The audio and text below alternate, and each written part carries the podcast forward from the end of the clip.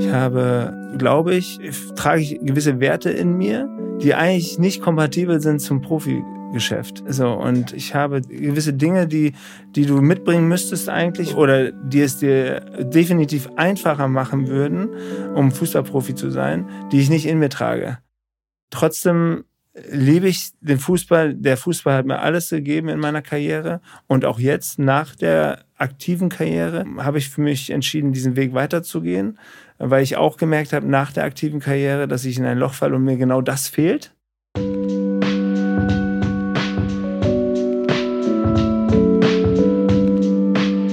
Hey und herzlich willkommen zu drei Fragen von Elvis. Heute darf ich Peter Niemeyer in meinem Podcast begrüßen. Peter blickt auf eine fast 20-jährige Karriere als Fußballprofi zurück, ihn um die Jahrtausendwende zunächst in die erste holländische Liga, diverse Jugendnationalmannschaften und schließlich unter anderem zu Werder Bremen und Hertha BSC Berlin in die erste Bundesliga führte. Mit Bremen gewann er 2009 den DFB-Pokal, scheiterte im gleichen Jahr mit Werder erst im Finale der Europa League und wurde später bei der Hertha zu einem wichtigen Führungsspieler und Mannschaftskapitän.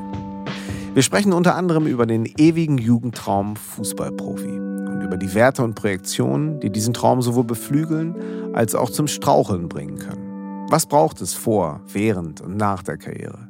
Welche Erwartungen und Ideale projizieren die Öffentlichkeit, aber auch die Eltern und das Umfeld in dieses große Ziel, das Woche für Woche sowohl auf dem Dorfsportplatz als auch den großen Fußballstadien Einzug hält?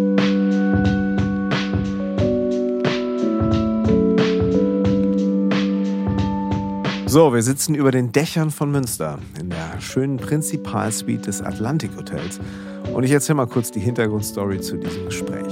Vor einigen Wochen war ich mit meinem Sohn bei den Hallenfußball-Stadtmeisterschaften, wo er mit seiner Mannschaft gespielt hat und ich mich auf der Tribüne sitzend auf einmal in vielen Erinnerungen an meine eigene Zeit im Jugendfußball wiederfand.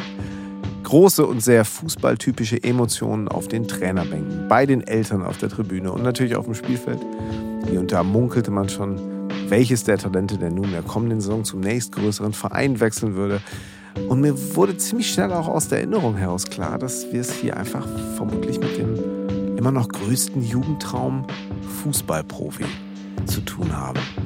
Wie hat sich all dies in den vergangenen Jahren verändert? Durch Social Media, die Berichterstattung in den Medien allgemein, Leistungszentren etc.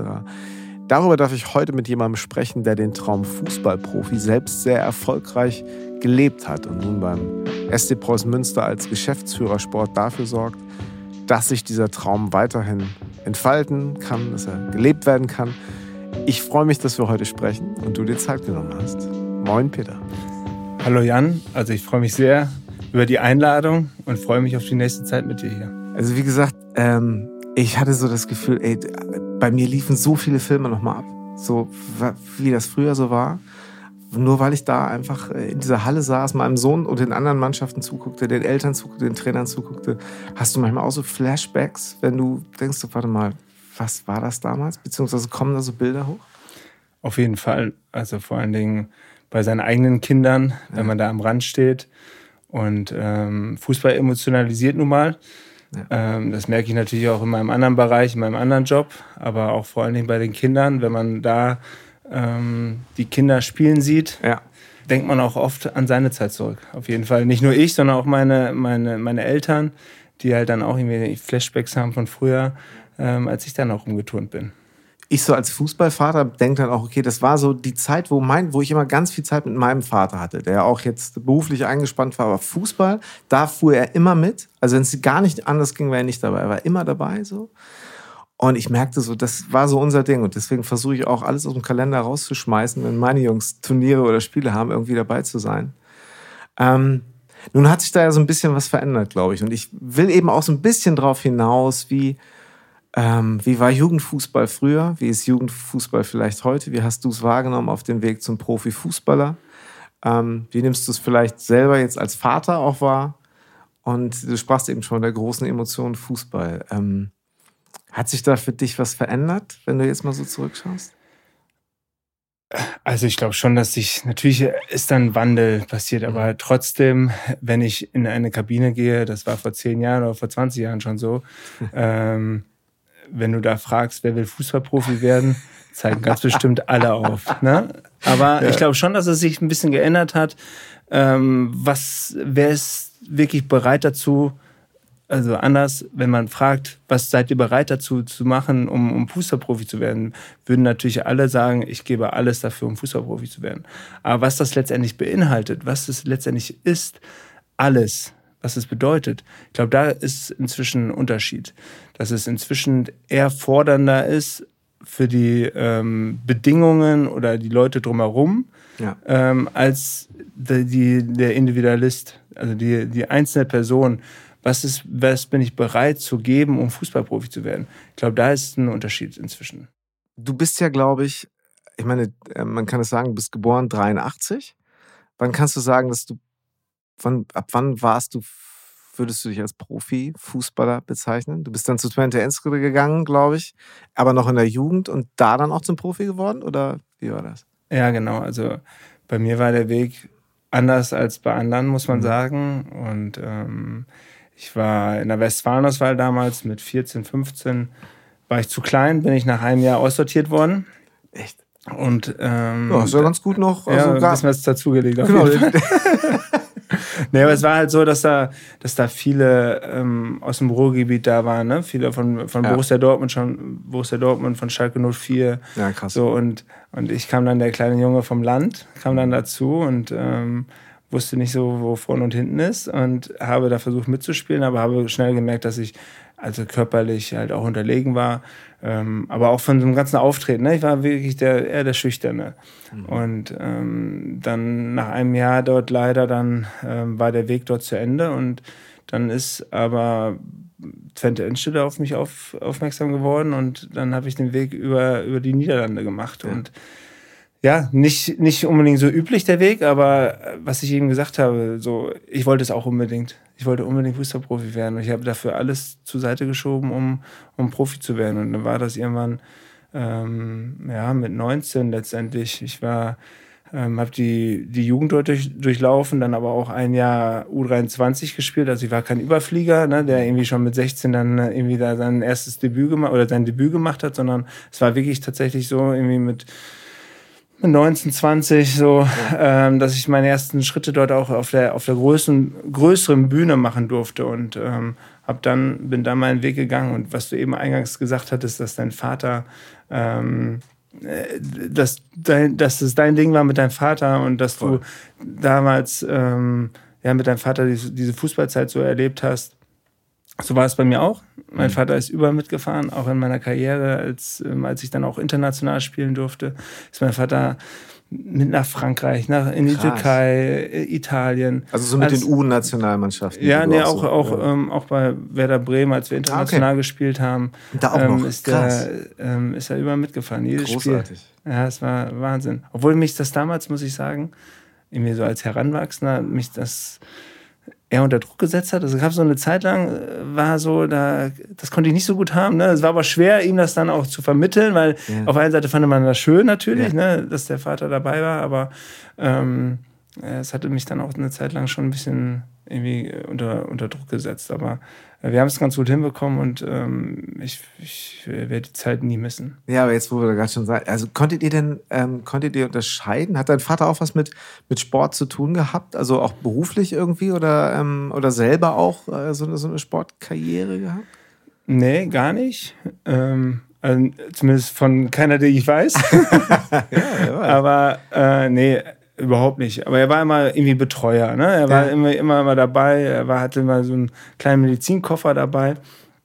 Geil. Hat uns dann irgendwie zu, ähm, an der Tankstelle immer ähm, Traubenzucker organisiert ja. und haben, hat uns dann immer einen Traubenzucker gegeben. Und ist halt letztendlich wirklich meine ganze Jugend ähm, mitgegangen, bei mir und bei meinem Bruder genauso.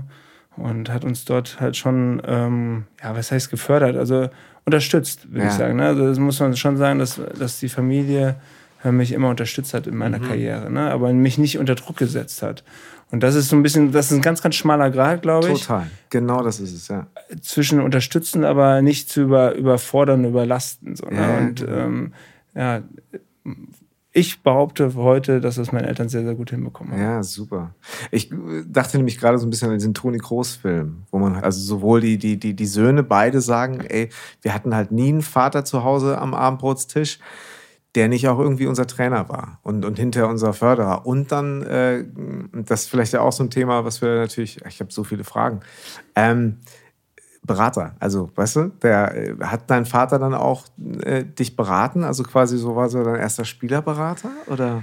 Boah, das weiß ich gar nicht mehr. Das war, das war noch nicht so, so heiß, so, so hoch ähm, ge, gekocht, das Ganze. Ne? Ja. Das war halt alles irgendwie auf Sparflamme. Ne? Okay. Äh, man saß am, man saß im Wohnzimmer oder auch am, am Esstisch so, ne? Und man hat einfach ganz normal über, über, über über das Training sich unterhalten, mhm. aber nicht, nicht irgendwo ähm, in der Trainerfunktion äh, belehrend, sondern eher so miteinander gesprochen. Wie, ja. wie war es so? Ne? Und, und ähm, das muss ich schon sagen. Aber ich, ich nochmal, das ist echt ein schmaler Grad, weil mhm.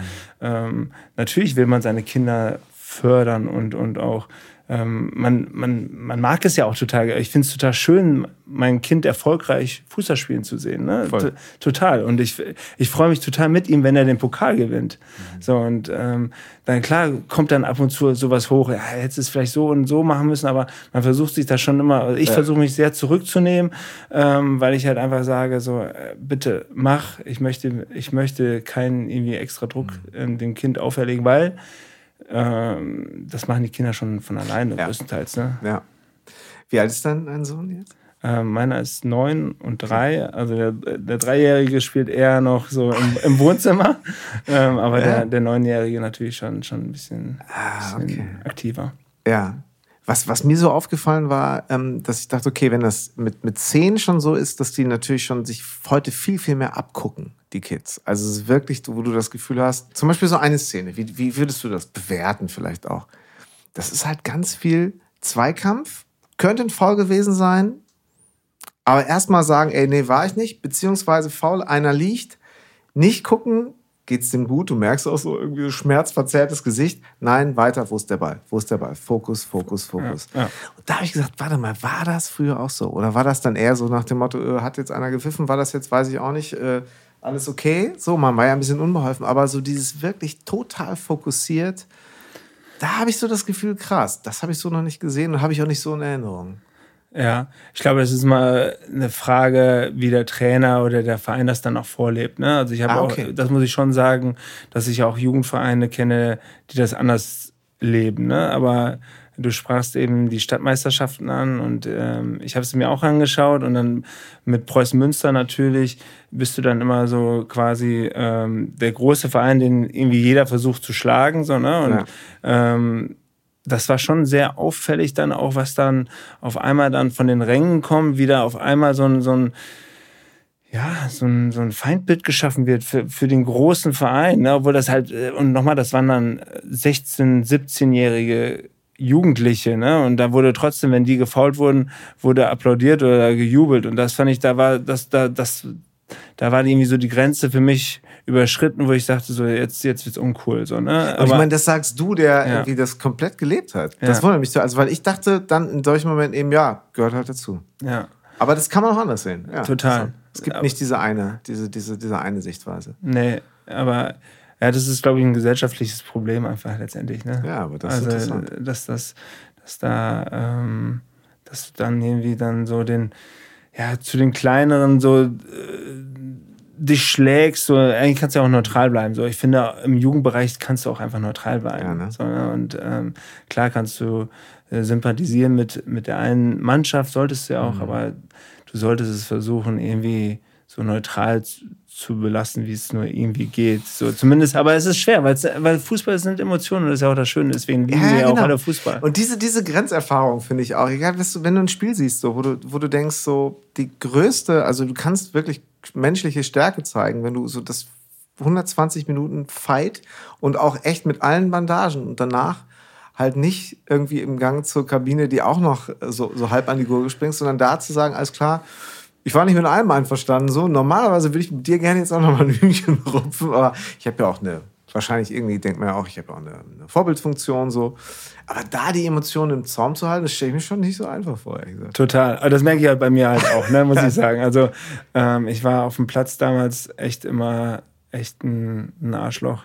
Ehrlich? Ja, tatsächlich. Ich habe also halt einfach alles für den Erfolg gegeben ne? und alles gemacht und getan Ey, und habe und, ha und habe aber ähm, oft danach in der Dusche gestanden und dachte, was warst du wieder für ein Idiot? Und ich muss schon sagen, dass ich ähm, versucht habe und ich glaube und ich hoffe, das sagen auch meine ähm, Gegner, nach dem Abpfiff habe ich es eigentlich immer ganz gut hinbekommen, dann auch ähm, dann ein fairer Verlierer zu sein, weil darum geht es letztendlich. Ne? Und ich, ich bin, ähm, ich ich tue alles für den Erfolg ne? Mhm. und ich und das, das erwarte ich auch von meinen Mitstreitern, alles für den Erfolg zu geben. Aber wenn es dann dann entschieden ist, dann muss man halt auch irgendwo eine Größe haben. Sowohl bei muss ich auch sagen, sowohl bei bei Niederlage, aber mhm. auch besonders beim Erfolg, so ne, weil ähm, ich finde, man, man muss es einzuordnen wissen. Voll. Und das finde ich, versuche ich zumindest, diese Werte versuche ich zumindest meinen Kindern mitzugeben mhm. ähm, und am liebsten auch noch irgendwie im Verein weiterzutragen. Ja. Du sagst vorhin, du warst kein Überflieger. Hast du denn, hast du denn ähm, so ein bisschen Ellenbogen rausholen müssen oder konntest du darüber Sachen kompensieren und hast gemerkt, das funktioniert? Oder wie warst also, wie hast du es gemacht? Vom Talent her war ich definitiv kein Überflieger. Ich wollte es aber immer ein bisschen mehr als alle anderen. Ich habe einfach versucht, mehr zu machen als andere. Und, ähm, extra Schichten. Extra Schichten, genau. Ich, ich bin auch früher klassische ich bin früher raus und später rein. Ne? Und, ähm, das ist ja das, was man auch bei Cristiano Ronaldo sagt. Ja, so, ey, denk nicht, der macht das alles so, der ist der Erste auf dem Platz und der Letzte, der geht. Exakt. Also ja. ich finde es total spannend. Ich finde es auch total spannend, solche Persönlichkeiten dann mal zu, zu bisschen mal durchzublicken. Kann man ja nur bedingt natürlich bei solchen ähm, Persönlichkeiten, ne? was man da sieht. Aber ich glaube, das ist es. Es fliegt keinem, auch den, den größten Spielern fliegt es nicht zu. Wahrscheinlich haben sie noch mehr Talent, ne? oder sie hatten definitiv mehr Talent als ich. Aber ähm, sie haben auch unfassbar daran gearbeitet. Und das kann ich auch nur von mir sagen, dass ich maximal alles gegeben habe ähm, und muss Ihnen nochmal sagen, durch die Unterstützung meiner Eltern definitiv ähm, dort immer auch irgendwie die Möglichkeit gehabt, ähm, mehr zu machen. Ähm, mir wurde immer der Rücken freigehalten. Die Familienfeiern wurden so geplant, dass ich ähm, dort ähm, ja, zu Geltung gekommen bin. Tatsächlich. Dass du halt dabei sein konntest. Ja, dass ne? ich, Weil dass ich, meine, das ist ja echt, ein, wenn du da ja. einmal raus bist, dann bist ja. du halt auch auf ewig immer der, das ist ja alles, läuft super bei Peter, ja. aber der ist halt ja auch nie da. Das genau. ist ja schon schade. Das ist ja irgendwie auch, das ist, boah, ich glaube, da geht auch eine Menge verloren. Vor allen Dingen in so einem bestimmten Alter, was man auch dann erst im Rückblick so ein bisschen merkt, vielleicht, ne? Ja, auf jeden Fall. Ja. Aber es wurde halt immer akzeptiert und, und auch mitgetragen. Und äh, als du mich eingeladen hast, ähm, habe ich auch drüber nachgedacht. Ähm, und ich werde, diese, diese Frage wird mir öfter gestellt. Würdest du wollen, dass dein Sohn deine, in deine Fußstapfen tritt? Möchtest du das? Und ich kann es dir nicht genau beantworten. Ich kann es dir nicht beantworten, weil ich nicht weiß. Ähm, ich, der Fußball hat mir alles gegeben. Ne? Ich hatte eine wunderschöne Zeit, aber ich hatte auch viele ähm, Dinge, ähm, Entbehrlichkeiten, die ich nicht mitmachen konnte. Und ähm, du hast mich gefragt, ob ich Ellbogen irgendwie ausgefahren habe. Ich habe, glaube ich, trage ich gewisse Werte in mir, die eigentlich nicht kompatibel sind zum Profigeschäft. Das ist interessant. So, und ja. ich habe, ich, ich habe gewisse, ja, gewisse Dinge, die, die du mitbringen müsstest eigentlich, wo, oder die es dir definitiv einfacher machen würden, ja. um Fußballprofi zu sein, die ich nicht in mir trage. Und trotzdem liebe ich den Fußball. Der Fußball hat mir alles gegeben in meiner Karriere und auch jetzt nach der aktiven Karriere ähm, ähm, habe ich für mich entschieden, diesen Weg weiterzugehen, weil ich auch gemerkt habe nach der aktiven Karriere, dass ich in ein Loch falle und mir genau das fehlt. Da müssen wir gleich auch nochmal drauf kommen. Das finde ich interessant. Genau. Ja, und, kann ich mir sehr gut vorstellen. Und, ja. und deswegen bin ich diesen Weg wieder äh, eingeschlagen Richtung Fußball. Ja. Aber ich muss noch mal einmal auf dieses, ich war ein Arsch auf dem Platz. Ja. Man kann mir jetzt so nicht vorstellen, weil ich, also, ich kenne natürlich so viele Leute, ähm, wo die Schnittstelle zwischen Sport und Showgeschäft, Musikgeschäft, das ist ja, da ist ja eine Schnittstelle. Und es gibt ja so bestimmte Verhaltensmuster, die sind, die ähneln sich, glaube ich, auch. Und halt auch eine Rolle zu spielen, weil man einfach merkt, mit dieser Rolle wird es mir einfach auch leichter gemacht. Und ich muss vielleicht auch gar nicht mehr so viel von mir preisgeben. Und äh, bin zwar, haut zwar ganz schön raus, bin aber insgesamt vielleicht weniger verletzlich, weil ich eigentlich gar nicht viel von mir, von diesen wirklichen Werten ähm, preisgebe und sie mir auch nicht nehmen lasse dadurch. So, und deswegen würde mich das interessieren, wie du, wie, wie würdest du das, sag mal ein Beispiel. Ja. Wann ist man denn ein Arsch auf dem Platz? Also ich habe... Ich, ich finde das jetzt, Entschuldigung, ja, ganz kurz, ja. ich finde es ja jetzt geil, dass man jetzt, oder in der, in der, Pandemie häufig die, die Mikros so gehört hat und mal so gehört hat, was, was sie sich an den Kopf werfen auch und so. Aber erzähl mal, das interessiert mich. Da war ich voll dabei. Ja, auf jeden ja, Fall. Also geil. Also ich, ich war der Größte, der, der ich war der, auf jeden Fall einer der lautesten, der da im Shitstorm unterwegs war, der gekratzt, gebissen und auf den Fuß getreten hat. Ähm, zu meiner Zeit gab es noch keine äh, Fahr. Von daher. Das ist ein äh, Riesenunterschied, ne? Ja, genau. Und ähm, deswegen konnte ich mich da ein Stück weit austoben. Was sicherlich im Nachhinein nicht immer alles richtig war, ne? Aber nochmal, zweifelsohne war da definitiv nicht alles richtig.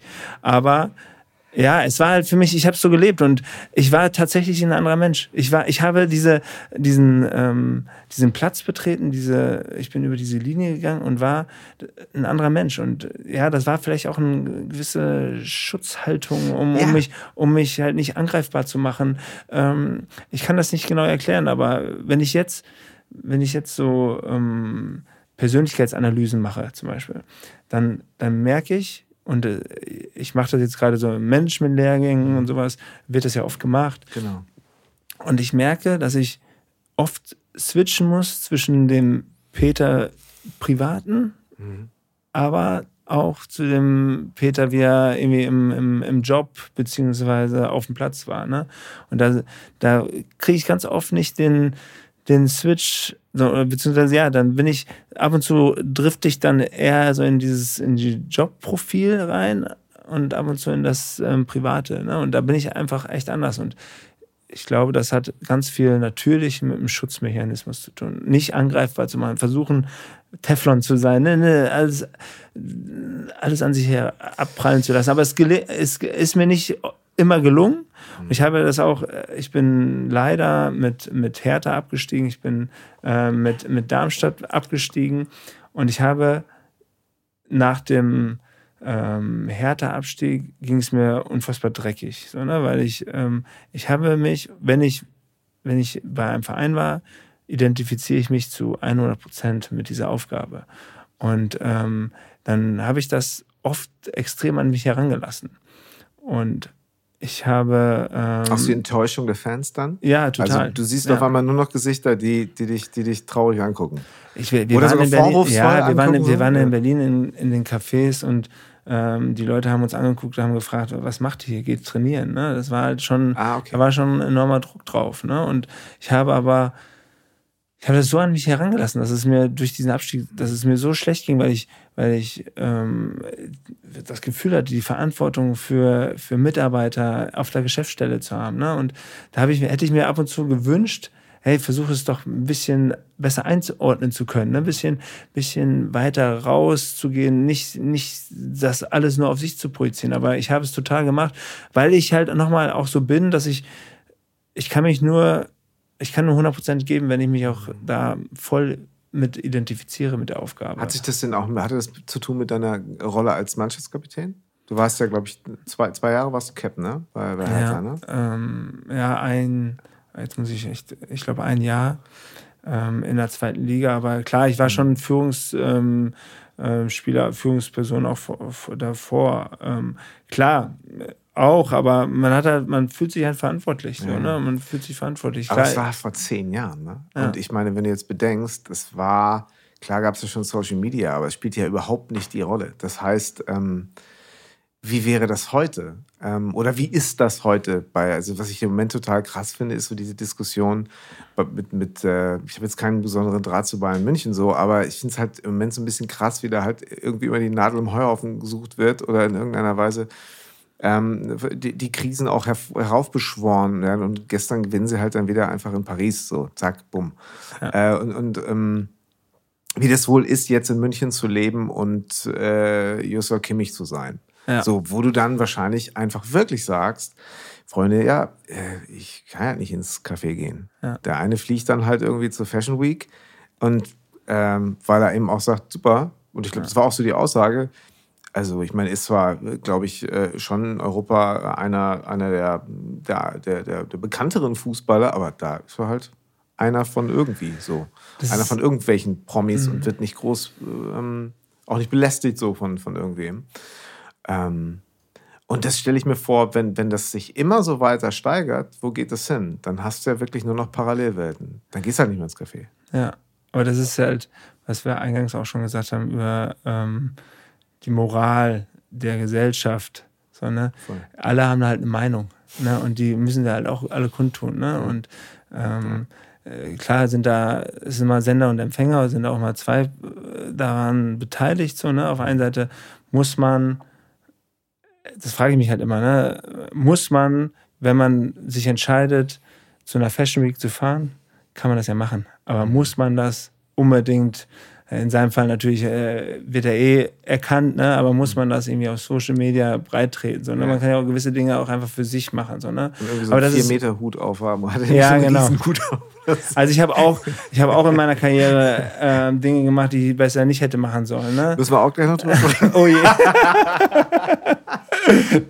ähm, Sehr gut. Dann gibt es auf jeden Fall eine extra Time hier. Ja, aber, aber natürlich, ähm, ja, heutzutage ist es halt extrem durchleuchtet. Ne? Früher gab es noch immer irgendwie ähm, den Bildreporter, irgendwie, da konntest du für, äh, weil ich glaube, 2020 oder sowas, die Nummer, da konntest du so die Bilder hinschicken, wenn du irgendwelche Promis gesehen hast.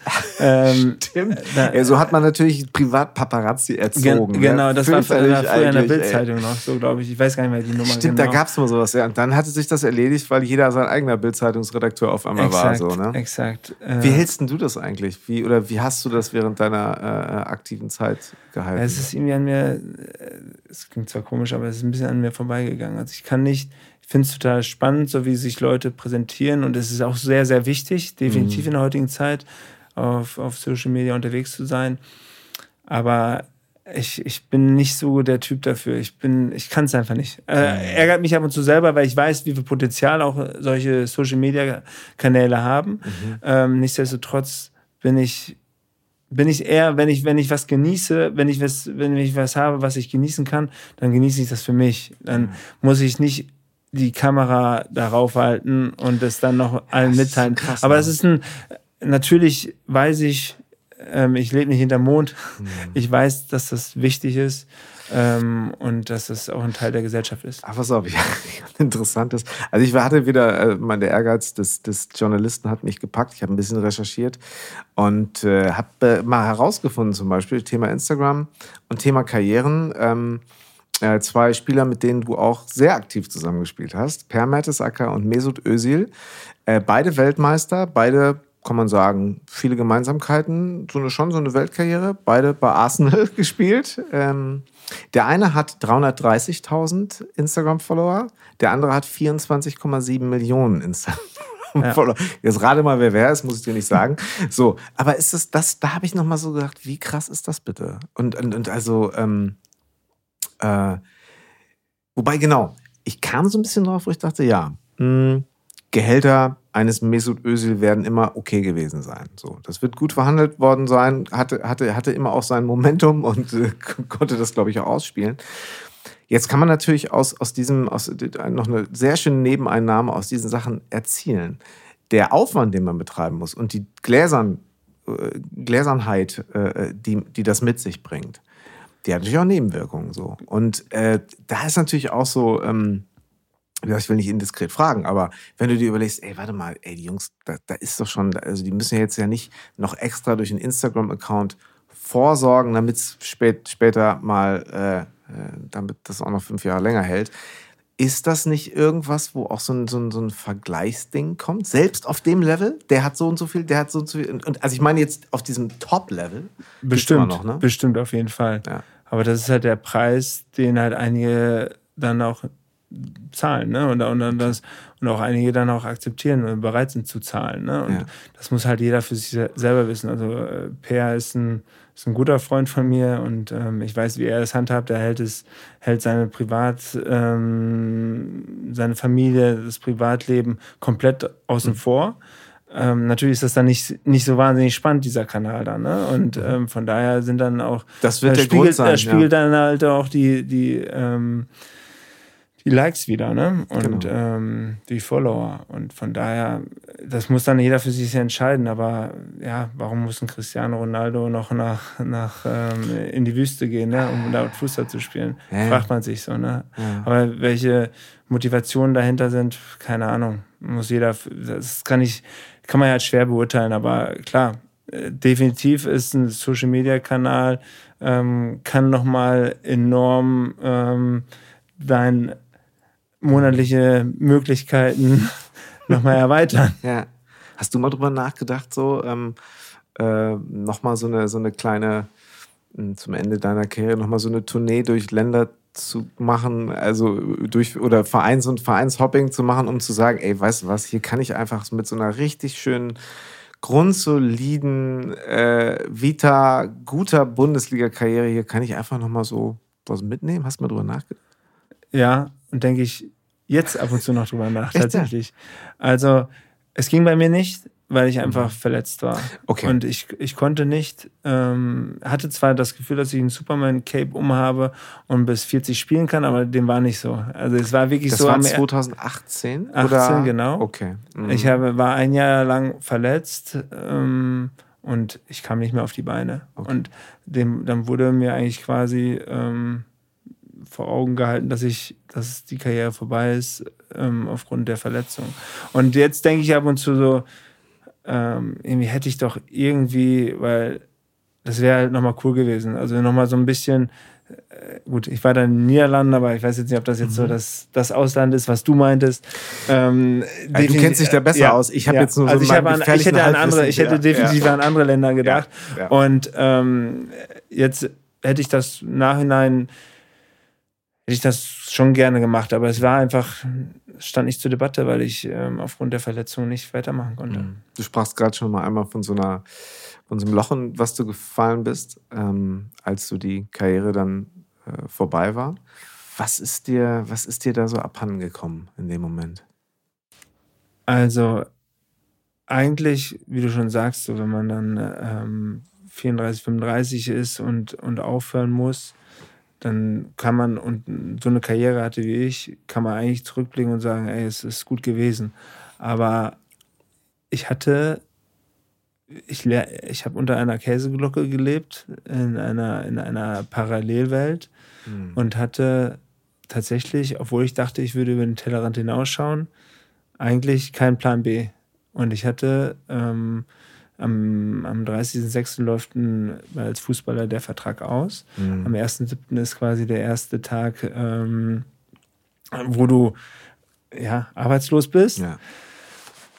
Und ich bin morgens wach geworden und dachte, was jetzt? Sondern und ich hatte ähm, immer noch gedacht, es geht irgendwie weiter. Ich dachte, irgendwie kommt irgendwann der, der ähm, noch ein großer Verein. Ähm, ich war sogar so, so, dass ich gesagt habe, ja, dritte Liga oder sowas mache ich auf gar keinen Fall, weil dann muss ich irgendwie mit dem Bus durch die Republik fahren. Ähm, das mache ich nicht. Also ich war schon irgendwie ein Stück weit, hatte ich ein, ja, ein falsches Selbstbild von mir. Ich war ein Jahr lang verletzt und aber trotzdem wird hier halt irgendwo da von, von Beratern, von, von Leuten im Fußball suggeriert, dass es ähm, ja, immer weitergeht und dass man sich in dem Hier und Jetzt erstmal nur auf das Fußballspielen konzentrieren sollte. Und dann wachst du am 1.7. auf und stehst da mit leeren Händen ähm, und weißt nicht, wie es weitergeht. Dann hatten wir einen tollen Sommer. Ja.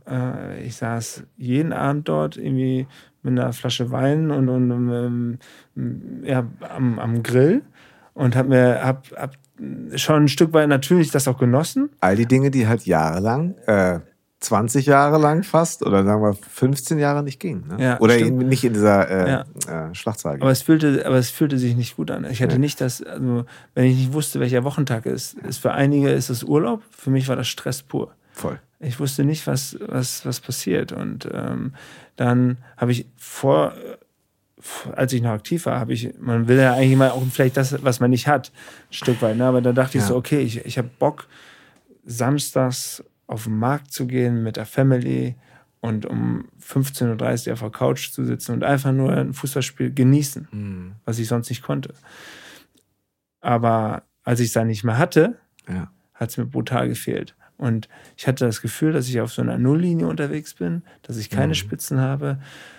Und das hat mir, dieses Fußballspielen hat mir einfach extrem gefehlt. Und dieser, dieser Samstag, der entscheidet über die ganze Woche, ob, egal ob positiv oder negativ, ob Sieg oder Niederlage, du hattest halt das Gefühl, dass du, dass du, dass du lebst, dass Ja. du was spürst. Und das, Das ist äh, so spannend. Und ich erinnere mich jetzt daran, wir haben uns ähm, aber echt äh, total äh, herrlicher Abend ähm, auf Norderney kennengelernt. Das muss nämlich 2019 gewesen sein.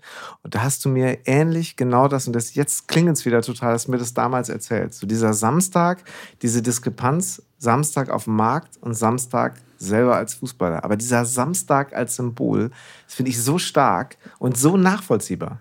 Also letztendlich, äh, ne, wenn du auf dem Fußballspielplatz bist und hast vielleicht auch mal so gerade nicht so eine gute Phase oder bist Ergänzungsspieler oder verletzt, denkst du, boah, jetzt könnte ich auch schön mit der Familie auf den Markt gehen. Aber wenn das nicht mehr, wenn die Option nicht mehr da ist, und das hattest du damals, Ja. also ne, man, man kann sich aus einer Verse Ver Verletzung wahrscheinlich rauskämpfen. Wird natürlich mit, mit dem zunehmenden Alter wahrscheinlich einfacher so, aber man, man bleibt halt dran, hat man ja gelernt. Aber die Aus, also die Aussicht muss noch da Ja. sein. Ne? war ein super Abend da. Auf Ja, Norderney. das war herrlich. Grüße gehen raus ans Inselloft nach Norderney. Das war ja, herrlich. ja. Ähm, und genau, dann kam die Pandemie und äh, dann ging ja aber auch schon direkt, äh, glaube ich, 2020 dein, dein Engagement bei, bei Preußen los. Und ähm, ja, Struktur, die dir jetzt wieder gut tut, Struktur, die du schaffen kannst für andere. Und das ist ja jetzt auch vielleicht ein ganz starkes Bild, dass du jetzt in der Lage bist, so als Geschäftsführer, das ist ein super schwieriges Wort, ich habe es vorhin schon mal versucht, das ist super. Geschäftsführer Sport, ich finde übrigens Sportdirektor viel besser. Geschäftsführer Sport, das ist deine offizielle Bezeichnung gerade. Da kannst du gerade Strukturen schaffen und ähm, ja, natürlich irgendwie auch äh, die, die, die jungen Spieler und ein Umfeld daran teilhaben lassen, dass du das Ganze natürlich auf einer Ebene hast kennenlernen können, auf die man oder wo man jetzt wieder hin will. Und auf dem Moment auf einem ganz guten Weg ist. Ne? Genau, der ja. Aufstieg äh, lässt sich ja kaum noch verhindern. Das, ich Oh. darf das sagen. Ja. Ähm, genau. Und ähm, ja, Struktur, Routinen, das ist vielleicht auch so ein, so ein, so ein Stichwort. Total. Ähm, Käseglocke, wenn man im Tunnel ist, ähm, merkt man gar nicht, dass man die Routinen hat. Und wenn sie nicht mehr da sind, fällt man, fällt Du- man rechts und links Genau, vielleicht. du, du hast halt einfach dieser, ich sag mal das Beispiel, morgens um 9 Uhr mit, mit dem grünen T-Shirt am Frühstückstisch äh, pünktlich da sein. So, das war halt immer, dir wurde vorgegeben, welches, welches Shirt du anziehen sollst. Es wurde dir vorgegeben, dass du keine Badeschlappen anziehen sollst. Und ähm, ja, das auf einmal alles fällt auf einmal weg, wenn du, wenn du nicht mehr den Teammanager hast, der dir das da vorgibt oder den Trainer, der dir das vorgibt. Und da Strukturen sich zu schaffen, wieder im Leben, ja, sich neu zu erfinden, äh, das ist, das ist die Aufgabe nach der Karriere. Und ähm, deshalb nochmal, ob mein Sohn die Karriere, ob der in die Fußstapfen oder meine Kinder, ob die in die Fußstapfen des Vaters gehen sollen, finde ich grundsätzlich, natürlich wünscht man sich das. Man, natürlich, wenn ich mein, meine Kinder beim Fußballspielen sehe, geht mein Herz auf. Ähm, aber die Kehrseite gibt es halt auch. So. Und, und jetzt ist es so bei Preußen Münster, versuchen wir natürlich Strukturen zu schaffen. Ne? Versuchen natürlich ähm, Bedingungen den Spielern zu geben, damit sie sich bestmöglich weiterentwickeln können. Aber es ist auch schon so, dass man sagt, man versucht sie ganzheitlich zu entwickeln. Ne? Also äh, Thema Schule etc. Ähm, natürlich ist das ein Preußenweg, der, der, äh, wir haben nicht die Möglichkeiten wie viele andere Profivereine, aber wir können es zumindest auf einem, auf einer, auf einem gewissen Niveau versuchen, bestmöglichst dem Kind gegenüber gerecht zu werden und äh, dem, dem, dem Sportler äh, die bestmöglichste Ausbildung Voll. als Mensch äh, zu schaffen. Also Stichwort Nachwuchsleistungszentrum. Na? Ja. Hatte Münster bislang nicht, hätte ich zum Beispiel. Also Preußen ja. hat kein, kein, äh, kein NL, habe ich auch gelernt jetzt, ja. NLZ. Ja, ja hat kein ja. NLZ. Ja, richtig. Ja, also das äh, krass. Ja. Hätte ich jetzt zum Beispiel gedacht. Ja. Also ich meine, wir also, reden im Moment von, vielleicht für nicht, die Nicht-Münsteraner, wir reden zwar noch von, ich sage jetzt einfach mal vierter Liga, wir äh, kennen Preußen natürlich aber auch als Profiverein und da wollen wir auch wieder hin. Und also das ist Profi, das, das ist ein anderes Thema. Wann fängt Profifußball an? Ja. Das äh, möchte ich jetzt nichts Falsches sagen. Aber dritte Liga nächstes Jahr. So, und hätte ich jetzt gedacht, ähm, überregional wäre das auch schon länger eine An Anlaufstelle. Und das ist aber irgendwann. Warum ist es nicht gemacht worden in den letzten Jahren? Letzten die Strukturen Jahren? fehlen einfach. Okay. Die Infrastruktur. Du brauchst gewisse Bedingungen, um ein NLZ oder LZ inzwischen heißt es nur noch ähm, zu werden. Ne? Mhm. Es geht um, um, du brauchst drei Plätze exklusiv für die Jugendabteilung. Die hatten wir bis jetzt nicht. Ah, okay. Es sind einfach, es sind einfach ähm, Strukturen, äh, infrastrukturell, aber auch, auch ähm, äh, was Personal angeht, was wir bis jetzt noch nicht darstellen konnten. Ähm, aber wir sind jetzt auf einem sehr guten Weg, das zu schaffen und ähm, das wird der nächste Schritt sein zur, zur Weiterentwicklung von Preußen Münster. Tut dir das gut manchmal irgendwie, so auch die, die Jungs da zu sehen und mal die zur Seite zu nehmen? Oder machst du das? Also ich habe dich ja in der Arbeit noch nicht beobachten dürfen, aber und zu sagen, ey, ich weiß genau, wie du dich fühlst, pass mal auf.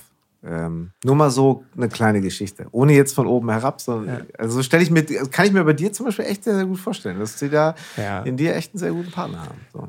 Also äh, von oben herab, das seh, so sehe ich mich halt nee, nicht. Ne? Kann es mir nicht ist, vorstellen. Es ist ein Miteinander ne? Ja. und ich kann Hilfestellung geben und ich versuche zumindest und ich merke auch, dass ich ab und zu an Grenzen stoße, weil ich ja doch auch da verantwortlicher bin. Und ich merke auch, dass, dass das Fußballgeschäft ab und zu halt, dass es ab und zu nicht anders geht. Mhm. Aber ich versuche zumindest so die Lehren, die ich in meiner Karriere machen durfte, äh, mit einzufließen, mhm. einfließen zu lassen. Und ähm, ja, das gelingt mir mal besser, mal schlechter. Das, davon bin ich auch überzeugt, aber ich versuche zumindest schon auch mit einer großen Portion Menschlichkeit das Ganze anzugehen. Ja. Du sprachst ja vorhin so ein bisschen von deinen Werten auch so. Und also mhm. dieses, dieses auch nicht unbedingt vereinbar mit der Person auf dem Platz, die dann aber dachte, ey, pass auf, anders geht's nicht, machen wir jetzt. Zack, obwohl das eigentlich gar nicht mir entspricht, menschlich. Ja. Äh, mm, hat das, gibt es da so Parallelen dazu, dass du natürlich jetzt auch, dass du auch ein bisschen wirtschaftlichen Erfolg auch mitverantwortest? Beziehungsweise, also vielleicht nicht ganz direkt, aber eben indirekt natürlich irgendwo als, als, als Geschäftsführer eines Vereins irgendwie natürlich auch da in Charge bist. So. Äh, ist das ähnlich von, von den, ähm, na, diesem Zwiespalt, in dem man manchmal ist? So? Total. Ja. Klar. Also das, das ist genau den Spagat, den man äh, machen muss. Ne? Man muss halt schon auch, hat schon die Verantwortung dem Verein gegenüber, ne? seinem, genau. seinem Arbeitgeber. Und da, da geht es natürlich auch um wirtschaftliche äh, Belange und natürlich aber auch gepaart, nochmal, wir, wir sprechen hier über Menschen, ne? wir, mhm. wir, wir versuchen hier Spieler weiterzuentwickeln, sie, sie bestmöglichst vorzubereiten für, für größere Karrieren. Ähm, und darin sehe ich halt meine Aufgabe. Ne? Es sind aber auch, gibt es bei uns im Kader sind auch äh, mehrere Spieler, die, die schon etwas älter sind, die schon eine tolle Karriere gehabt haben. Ne? Und mhm. wie kann man sie begleiten, auch aus der Karriere heraus. Das ist, ah, das ist für mich auch ein Riesenthema, ähm, an dem ich gerade versuche, ja, mich, mich abzuarbeiten oder versuche da, da eine Lösung zu finden, weil auf der einen Seite hast du die Struktur Preußen Münster, die halt wirklich auch nur bedingt Möglichkeiten lässt. Sprich, in der Jugend hast du keine Hauptamtlichkeiten im, im Trainerbereich. Ne? Sonst wäre es ja ein einfaches, den Jungs zu sagen, okay, werdet ähm, hauptamtlich Co-Trainer der U17.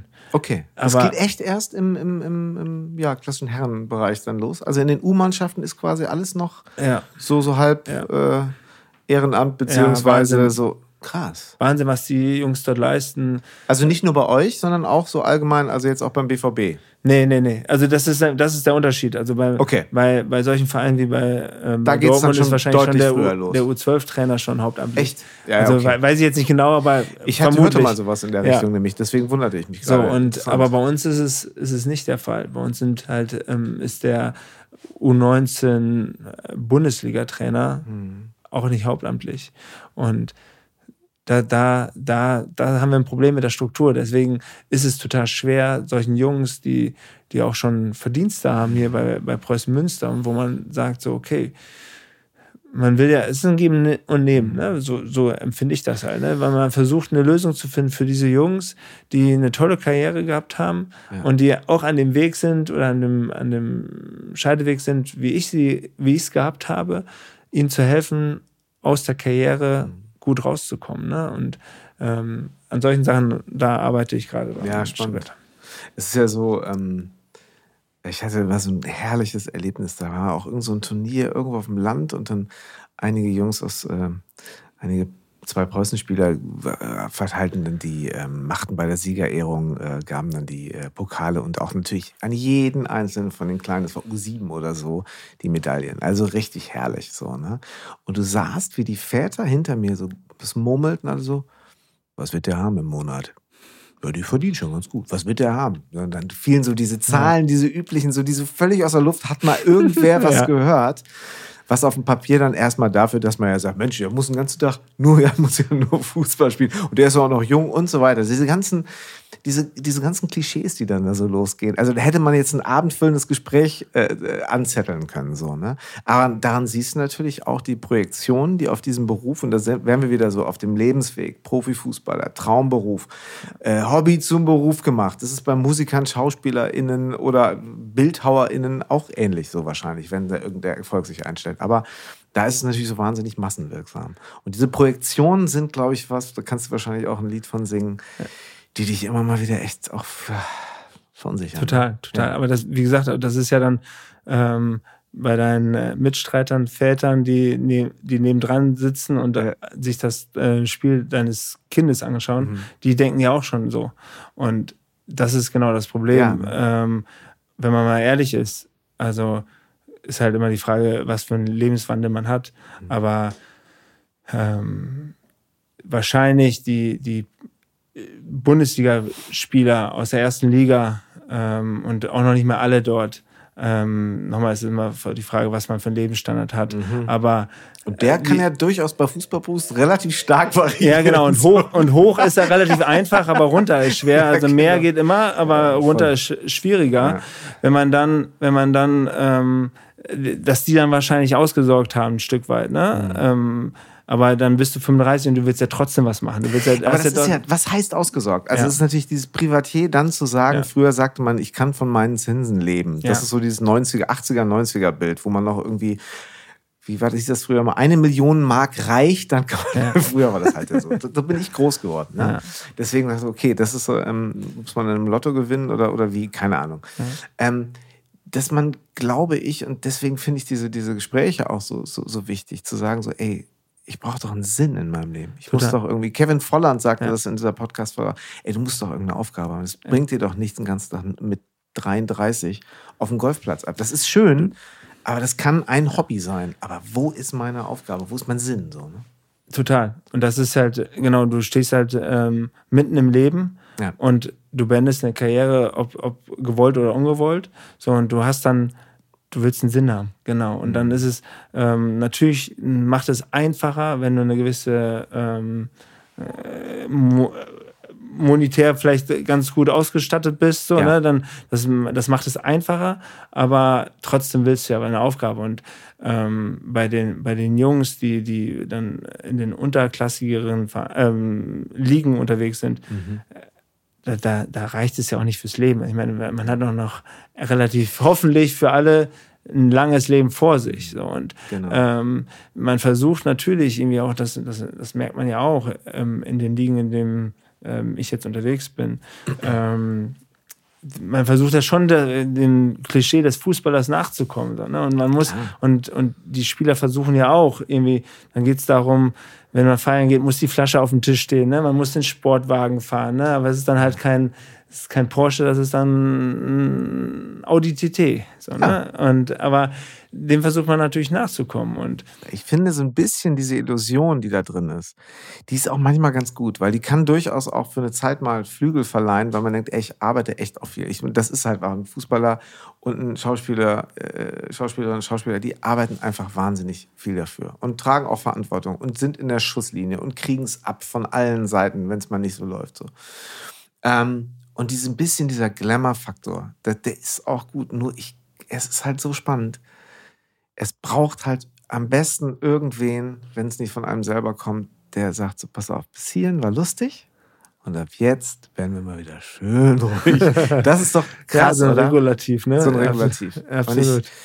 Und ist denn sowas zum Beispiel auch, kann sowas auch ein guter, also ich meine, ne, Spielerberater ist ja imagemäßig jetzt auch nicht der, ähm, der, wie soll ich sagen, ist so ein bisschen wie ein Musikmanager. Das, da ist jetzt auch nicht so imagemäßig der Best, äh, hat nicht den besten Ruf. Mhm. Aber wenn du diesen Beruf empathisch, mit menschlichen Werten, mit wirklich einer, einem klaren Ziel, Menschen zu begleiten, ausübst, kann das so ein, ist das so gut. Und ich glaube, und da, da, da trennt sich die Spreu vom Weizen wahrscheinlich wahnsinnig. Ne? Auf jeden Fall, ja. auf jeden Fall, weil es ist ja auch nicht mal einfach, äh, das regulativ zu sein. Nee. Also am liebsten Ey, du musst ja auch der Boomer Ja, genau. Am liebsten so, willst, ne? willst du ja als, als Spieler willst du dann ja ähm, am liebsten hören, ähm, nee, kauf nicht eine, sondern zwei Flaschen oder nicht eine, sondern zwei Uhren. So. Und wenn dann aber Uhren ist auch so ein Thema. Ja, ne? genau.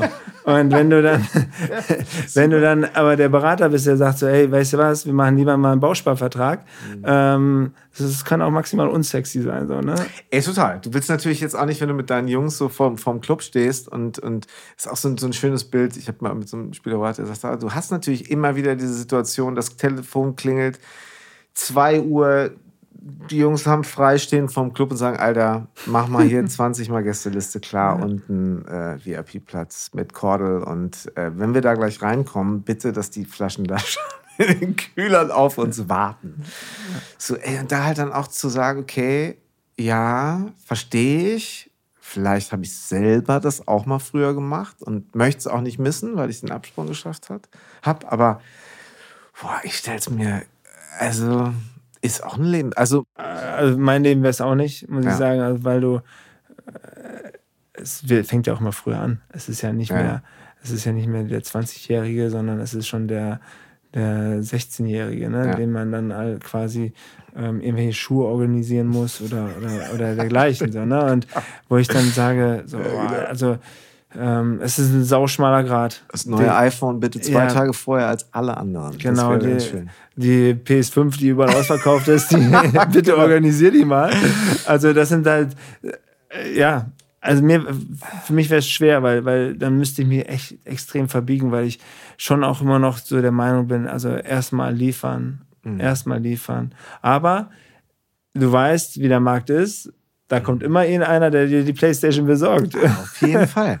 Und es kann, du kannst noch so irgendwie in, im falschen Moment denkst du dann, naja, gut, ähm, äh, ich, ich, also ich soll mich ja nur um den Fußball kümmern. Und wenn dann der eine das ein bisschen besser das drumherum regelt. Vielleicht ist er ja auch der bessere Berater. Ich glaube, du kannst das manchmal denen gar nicht vorwerfen. Wie oder es wird zumindest schwieriger, ja. letztendlich, also oder die, die Anforderungen da durchzuschauen, ist, ist einfach immer höher. Ja, vor allem nochmal, wir reden hier über Heranwachsende, 16, ja. 17-Jährige. Wie, wie willst du diese Weitsicht haben?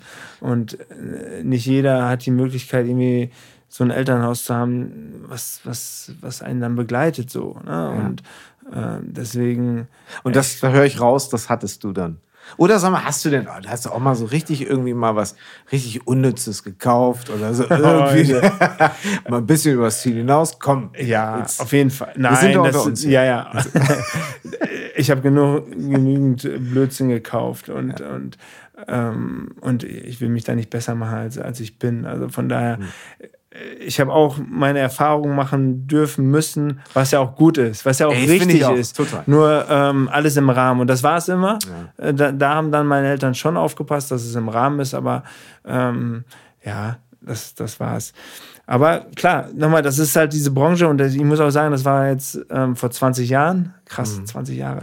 Aber, Mhm. Ja, das ist krass, aber- wenn man es ausspricht. Ne? Ja, wenn man es genau. ausspricht, ist es krass. Ja, ist aber Wahnsinn. es ist so, jetzt ähm, glaube ich schon noch mal eine andere Zeit, weil inzwischen sind es so viele Berater. Es gibt so viele Berater, die, die halt sich auch versuchen, dann immer früher die Jungs zu catchen. Und das ist, ähm, oder meldet es ja auch inzwischen schon. Aber das ist sicherlich war vor 20 Jahren noch nicht der Fall. Hast du äh, äh, verschiedene Spielerberater gehabt oder hast du was? Ja, ich war so? wirklich von der äh, eher von der Sorte mit einem und meine ganze Karriere. Ehrlich? Und trotzdem muss Cool. ich sagen, auch da und da, da wird man dann auf einmal ähm, eines Besseren belehrt oder auf den Boden der Tatsachen zurückgeholt. Mhm. Wenn dann die Karriere vorbei ist, dann ist es, und du kennst es wahrscheinlich auch aus der Mhm. Musikbranche so, wenn es dann, wenn, wenn die Kuh zu Ende gemolken ist, so, dann, dann ist es halt dann auch irgendwie vorbei. So. Und, und das war eine Erkenntnis, die sehr, sehr geschmerzt hat, weil ich einen Berater hatte, mit dem ich mich ähm, sehr viel ausgetauscht habe, was äh, wo ich meinte, das war ein Freund. So. Mhm. Und ja, das tat schon, das tat in dem Moment dann schon auch ähm, weh, wo ich dann gemerkt habe, dass es jetzt hier irgendwie um, meistens geht es ja dann um Geld, aber wenn es dann um, um Beträge geht, wo die eigentlich nicht relevant sind, nicht, ähm, Ja. die es dann aber letztendlich dazu führen, dass es dann auseinandergeht und bricht, das tut dann weh. Das glaube ich dir. Jetzt spielt da ein Junge oder ein Mädchen so gut, dass man denkt, ey, Mann, da wäre man jetzt schön doof, wenn man da nicht dranbleiben würde. Und am Ende des Tages geht es aber vor allen Dingen ja wirklich darum, da zu sein, wenn es eben, und das ist, glaube ich, in ganz vielen Branchen da zu sein, wenn es nicht, nicht läuft. Und ich meine, das ist bei Eltern so, bei Freunden. Beim Berater ist es natürlich eine geschäftliche Verbindung, die sich häufig vermischt, aber ähm, da zu sein, wenn, wenn man, wenn nicht alle schreien und es sowieso alles von selber läuft. Das zu lernen, darauf vorbereitet zu werden, das stelle ich mir, stelle ich mir schwierig vor. du hast einfach als, als Sportler oder Musiker, wenn man in der Öffentlichkeit steht, ein unheimliches Privileg, Menschen nur mit seinem Dasein glücklich zu machen. Und das sage ich auch den Spielern immer hier bei, bei uns, bei Preußen. Du spielst in der Regionalliga und kannst trotzdem, wenn du, wenn du auf den Schulhof gehst, ähm, schreien trotzdem alle, wow, hier, Ja. der Fußballer. Ne? Find ich ich finde es sensationell. Großartig. Voll. Total. Total. Nur du musst halt auch wissen, dass es auch irgendwann vorbei ist.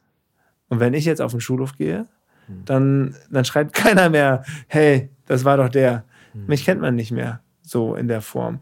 Und Hat das mal gezwickt zwischendurch, dass du dachtest so, ah scheiße, ey, komm, das, das, das sticht das manchmal so ein bisschen? ja, es, äh, Also ich meine, dich Ja. schätze ich jetzt nicht als jemand ein, der Nein, in seiner ich- besten Zeit immer nur den ganzen Tag durch die Clubs kennt gar mich, nicht. kennt mich, und sondern gar nicht. Und Ja. ich habe, ich habe auch gedacht, dass ich mich nie so über den Fußball so profilieren würde. Mhm. Und trotzdem, und trotzdem, dass auch wenn auf einmal die Anrufe wegbleiben, ähm, Es auch ist wenn so menschlich, ist so menschlich, dass, ja, es, dass es einen packt so. Ja, so voll. und und wenn ich wenn ich wenn die äh, Anrufe wegbleiben für, für irgendwelche Karten oder oder Trikots ne? früher dachten ja alle wir haben irgendwie einen Stapel äh, Trikots und einen Stapel Karten in der Kabine rumliegen die wir einfach immer verteilen können. Dem war natürlich nicht so aber äh, trotzdem hat man es ja irgendwie möglich gemacht. Aber irgendwann sind diese Anrufe weggeblieben als als man dann nicht mehr aktiv war. Und ähm, ich sage mal das Beispiel im Restaurant, wenn du als, als Spieler, äh, egal wie voll dieses Restaurant war, du hattest immer noch, du hast immer noch den Platz bekommen, wenn es auch hinter der Theke war, egal. Aber dann auf einmal stehst du vor dem Restaurant und wirst, sagst, dann wird dir gesagt, so, das Restaurant ist voll. Und das sind, das sind Erkenntnisse, die du nach deiner Karriere äh, mitmachen musst. Ne? Und ähm, Es, trinkt, es, es, es, klingt so, es klingt so trivial, aber ich glaube tatsächlich, ähm, ich finde es A total ehrlich, das sich einzugestehen, weil man denkt ja auch so, ey, komm, wie, hey, das macht mir doch nichts. Doch, verdammt nochmal. So, egal wie wenig das in meinem Leben Platz hatte bis dahin, aber es hat im Unterbewusstsein mit und du, und das vielleicht auch nochmal so dieses, dieses Gefühl sagen zu können, natürlich verdient man schon in den unteren Ligen, wenn es dann mit dem Geldverdienen anfängt, wo man denkt, mein, da müsste man jetzt schon echt einen ganz ordentlichen Job für in, ja. in leitender Funktion in irgendeinem Unternehmen für machen. Aber man ist ja irgendwo auch natürlich zusammen mit Leuten, wo das nach oben hin äh, äh so, die kennst du noch aus der Jugend. Und mit dem und der heißt dann äh, Toni Kroos. Und den kenne ich doch. Der Toni ist ein alter Freund von mir.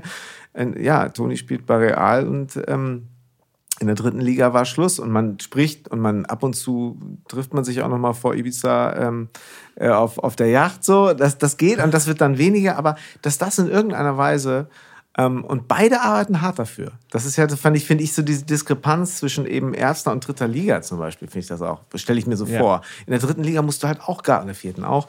Aber halt so, ähm, in diesen Ligen musst du halt trotzdem wie ein Profi äh, täglich und mit vollem Einsatz trainieren, mit Verletzungsgefahr, mit, mit, mit den üblichen mm, Verletzungen, die auch sowieso, die einfach kommen, so, äh, äh, die man kurieren muss, mit, mit, mit, mit Vernunft, mit Geduld. Ähm, und, das, äh, äh, und, und, du unterhältst dich oder du guckst natürlich immer, man verleicht sich immer nur noch um. Und ja. das ist es halt. Ne? Ja, total. Man, man, man, das wird man ja auch nicht los. Man guckt halt Champions League, man guckt ja. im Fernsehen, guckt man ähm, den Großen halt zu. Und ja. dann fragt man sich so, ey, ich mache doch genau das Gleiche. Aber irgendwo ist der eine mal rechts abgebogen ne? und, ja. und ich halt links. So, ne? und, ähm, aber du hast halt, ähm, du hast halt auch unfassbar viel, brauchst halt unfassbar viel Glück. Das Momentum muss auf deiner Seite sein. Ne? Und ähm, ich, bei mir war es so, ich war ähm, in der Jugend ähm, habe dann äh, Westfalen dann irgendwann nicht mehr gespielt, habe in der, ähm, bei, beim kleineren Verein gespielt und da war sonntags, das werde ich nicht vergessen, da habe ich sonntags, war dort ein Spiel und äh, ich hatte, meine, meine Eltern wollten zur Bootausstellung nach Düsseldorf. Die Boot heißt es, mhm, glaube ich. Genau. Mhm. Ähm, oder das Boot wahrscheinlich. Ich weiß nee, ich glaube die Boot. Das die war Boot. mal die Boot. Ja, genau. Zur Boot. Ja, ja, ja, ja genau. Mhm. Ähm, und ich hatte wirklich überlegt, ob ich da mitfahre. Aber an dem Tag habe ich dann gesagt, okay, ähm, nein, Spiel ist mir wichtig, fahr da mit. Und ausgerechnet da war ein Scout von, von Twente Enschede und ähm, hat mich dort gesehen und hat ähm, mich dann quasi dort empfohlen und ich bin zu Twente Enschede gekommen. Es sind so Kleinigkeiten, ne? Ich meine, da wäre meine Karriere überhaupt, bevor ich ansatzweise an diese Karriere gedacht hätte, ja. äh, wäre ich schon zu Ende gewesen, möglicherweise. Ja, ja. So, und das sind so, deswegen, du brauchst unfassbar viel Glück. Ähm, ist der Trainer steht er auf dich, hat der Bock auf dich. So, ne? Wenn du da so ein bisschen zart beseitigt bist und hast so einen so Knochen da. Ja, äh, genau, oder da musst du dir halt genau diesen Schutzpanzer schaffen ja. und ähm, War das also, vielleicht das, wo du dann auch so ein bisschen härter, härter wurdest, als ja. du dich fühltest? Also ich finde Thomas Schaaf als Beispiel ein sensationeller Trainer. Ne? Bei, bei Werder Bremen durfte ich den haben. Stimmt, ja klar. Ähm, und genau. der war wirklich sensationell. Aber tatsächlich habe ich mir bei ihm das Guten Morgen abgewöhnt. Er ist durch die Kabine gelaufen und er war, vielleicht war er so im, im Tunnel, dass er halt so durch die Kabine gegangen ist und nicht, zumindest für mich nicht ersichtlich Guten Morgen gesagt hat. Und ähm, das war, da hatte ich ein Problem mit. Ich hatte, ich hatte einfach ein Problem mit. Und ich hatte natürlich. Du bist halt ein Münsterländer. Da, da, ist man das, das macht man da. Ja, zumindest wurde ich so von meinen Eltern ja, genau. ähm, erzogen, dass ich ja. irgendwie Guten Morgen sage. Voll. Und da war ich natürlich in einer anderen Position auch damals. Ich bin von, von Twente ähm, rüber zu Werder Bremen und das waren sicherlich auch sportlich zwei Schritte auf einmal. Mhm. Und ich war eher der, der Kaderspieler. Ähm, bin mal reingerutscht, ne, auch mal wieder rausgerutscht. Mhm. Und ja, dann solche Sachen sind mir dann aufgefallen. So, und das, das, das hatte was mit mir gemacht. Und äh, ich, ich habe das an mich herangelassen, was ich eigentlich nicht hätte machen dürfen. So. Und mhm. das sind, ähm, das, das macht ja was mit einem. Und das, das lässt einen wachsen und, und auch, ja, man, man so muss halt versuchen, bei sich zu bleiben. Ja, ja. Aber wir reden von vor 15 Jahren. Hast du mhm. heute, hast du in diesen Positionen, das finde ich auch nochmal ganz spannend, hast du diesen Mentoren, Mental Coaches, die einfach ganz klar sagen, pass mal auf, ähm, ich gebe dir jetzt mal ein paar Werkzeuge an die Hand. Ja. Mit denen kannst du das äh, steuern und kannst sagen, das lasse ich jetzt einfach nicht an mich ran. ohne jetzt nur im Tunnel zu sein, ohne zu sagen, ich lasse alle menschliche, äh, hänge alle menschlichen Qualitäten und Werte an der, an der Garderobe ab und gehe dann rein, sondern hast du das heute, also wahrscheinlich vor 15 Jahren mal hier und da und heute ist es, wie sieht es ja. heute aus? Für mich elementar wichtig. Ja. Also ich habe tatsächlich in meiner Karriere immer mit Mentaltrainern zusammengearbeitet, weil ich einfach glaube, es geht ja letztendlich um die letzten zwei, drei Prozent wie kitzel ich die letzten zwei, drei Prozent raus? Dass wir alle auf dem Niveau Fußball spielen konnten, war, ja. dem war so. Mhm. Aber wie schaffe ich es auf dem Punkt, das alles abzurufen? Ne? Und ähm, wie versuche ich andere äh, außenstehende Einflüsse nicht an mich herankommen zu lassen? Solche Sachen sind halt für mich elementar und die sind auch, ähm, das merke ich jetzt gerade, ähm, bei Preußen, wir sind so fokussiert, die Mannschaft ist so fokussiert. Ich habe nicht das Gefühl, dass von außen irgendwie Störfaktoren da reinkommen können, die das, den Erfolg zum, ins, ins, ins Wanken bringen kann. Mhm. Und das zu schaffen, finde ich auf einer mentalen Ebene elementar wichtig. Ja. Also du würdest auch da immer auch in dich selber jetzt als, als, als Spieler, wenn man das jetzt gar nicht von Vereins du, du, du, das wäre ein Invest, wo du, was du auch jedem jungen Spieler früh äh, ans Herz legen könntest. Ja, ne? mentale Gesundheit ist für mich extrem wichtig. Also das ist für mich neben auch ein Teil des Ganzen. Sind ja verschiedene Säulen, die letztendlich wichtig sind, die ein Fundament schaffen, worauf du dann halt ähm, Fußball spielen kannst. Ne? Und das ist halt ähm, auch ein Teil des Ganzen. Wie, wie lebst du? Wie, wie ernährst du dich? Ne? Ähm, aber auf jeden Fall auch dein Kopf. Ja. Das ist ja schon sehr verbreitet und wirkt halt auch sehr lifestyleig heute, aber ähm, äh, dass, dass quasi jeder einen Coach hat und in Amerika spricht auch jeder von seinem Therapeuten oder seiner Therapeutin, wie, was hier jetzt langsamer ankommt. Ähm, ich will das jetzt gar nicht werten, ich will damit nur sagen, dass ähm, dass man, glaube ich, äh, äh, immer schauen muss, dass man wirklich an, der, an, der, an, der, an dem Kern dessen, was das bewirken kann, dass man nah daran bleibt. Und da ist vielleicht in der heutigen Zeit auch wieder bisschen raus aus der Öffentlichkeit und die Dinge könnte ich mir vorstellen. Also ich denke mir manchmal, ähm, wenn ich jemand wäre, der so in der Öffentlichkeit stünde, dann hätte ich einen Mentalcoach, der nicht auch noch einen Instagram-Account mit 200.000 hat, sondern diese Sachen würde ich dann gerne hätte ich dann gerne für, also nicht für mich alleine den Coach, aber es ist alles so ein bisschen auch mal mit Scheinwerfern aus. So, ja. so stelle ich mir das äh, im Moment vor. Und das kann so eine, kann so eine Ruhezone sein, ne? Total. Also es muss schon sein, dass es nicht, dass das nicht so ein Hype-Thema ist, sondern dass das, dass das wirklich dann ähm, für sich Ganz interessant, wirklich auch, ähm, auch empfehlen, sehr zu empfehlen, das Gespräch auch mit Joko Winterscheid war das, glaube ich, mit André Schürle, der auch so ein bisschen dazu erzählt, ähm, äh, was ihm das gebracht hat, letztendlich auch relativ früh mit, mit Coaches zu arbeiten und ähm, imposante, riesengroße Karriere, aber mit so Fallstricken, mit denen er sehr offen umgeht, die ihn auch wirklich haben häufig echt sehr, sehr stolpern lassen wo alle gesagt haben, was willst du denn, hör mal, mehr Geld geht kaum, ja. alles mega Weltmeister. Und du sagst, ja, aber warum bin ich denn nicht glücklich? Ja. Warum bin ich halt nicht? Also ich ja. gebe das jetzt mal so sinngemäß wieder. Ähm, und dann eben auch ein frühes, selbstgewähltes Karriereende, weil der Spaß am Fußballgeschäft weg war. Ne? So ist es ja oft. Ne? Also das sind halt, alles sind Menschen. So, ne? Und ähm, Thema Geld, das kann dich beruhigen, aber es ist auch nur ein Teil ja. des Ganzen. Und ähm, du musst halt deinen Weg finden und äh, versuchen, alle äußeren Faktoren zur Seite zu schieben, dass du bei dir bist und versuchen musst, dass du glücklich wirst. Ne? Ja. Und ähm, ja, das ist ein Prozess. Also die materiellen Dinge im Fußball sind wahrscheinlich äh, schwer als, als ähm zum Glücklichsein heranzuziehen, weil du wirst immer, wenn du dich vergleichst, äh, du wirst immer ein Argument finden, weil neben dir ist einer, der hat noch mehr. Es, äh, und, das ist genau, immer so. Und äh, entweder ist er dann total glücklich, dann kannst du sagen, siehst du, der hat ja, da läuft es ja auch viel besser ja. und übrigens, der hat ein Angebot von Real Madrid gerade und, und so. Ähm, oder du, ähm, also du findest immer ein Argument, warum das am Ende des Tages die weniger nachhaltige Glücksgarantie äh, für dich selber ist oder Zufriedenheit, sinnstiftend. Ähm, Sag mal, und dann läufst du durch den Spielertunnel und neben dir ist der wahrscheinlich im Moment, ich glaube, damals warst du, hast du nicht, habt ihr nicht gegen AC Mailand gespielt? Ja. Da spielte Ronaldinho damals. Und das war doch jetzt schon, könnte man so sagen, das war halt der Lionel Messi von damals. So, bester Fußballer ja. vielleicht. So. Ja. Wie ist denn das so, wenn man neben denen herläuft und sich das eigentlich nicht anmerken lassen darf?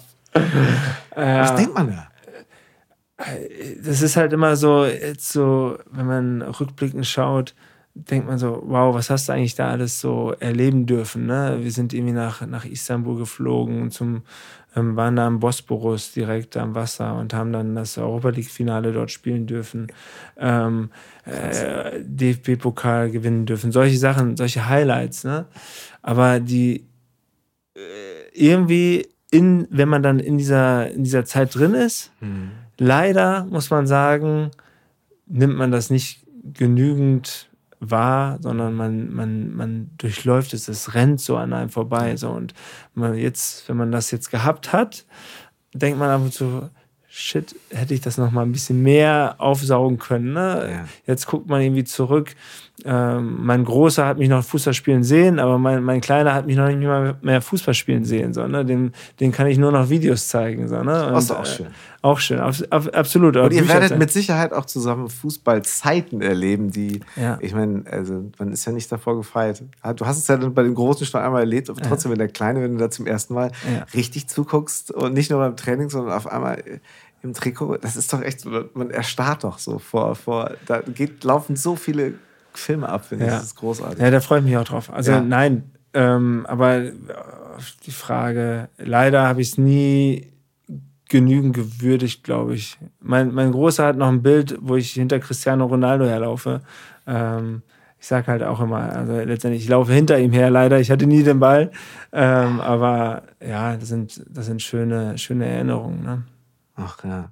Für jemanden, der das, äh, der das immer nur aus der Entfernung ähm, mitbekommen hat, kaum vorstellbar.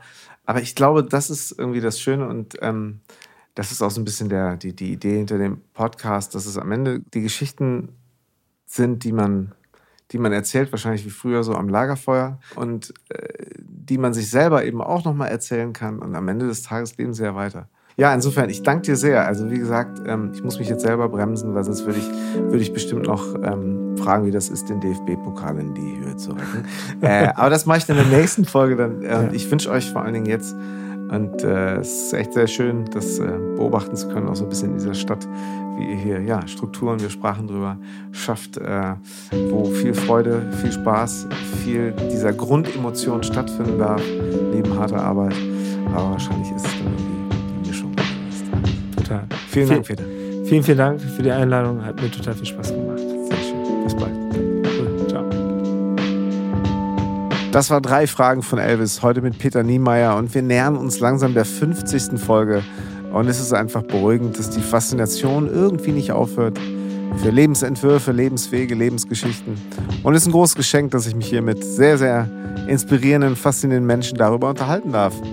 Aus nächster Nähe und äh, einfach zuhören, wie sie auch mal ein bisschen aus dem Nähkästchen plaudern.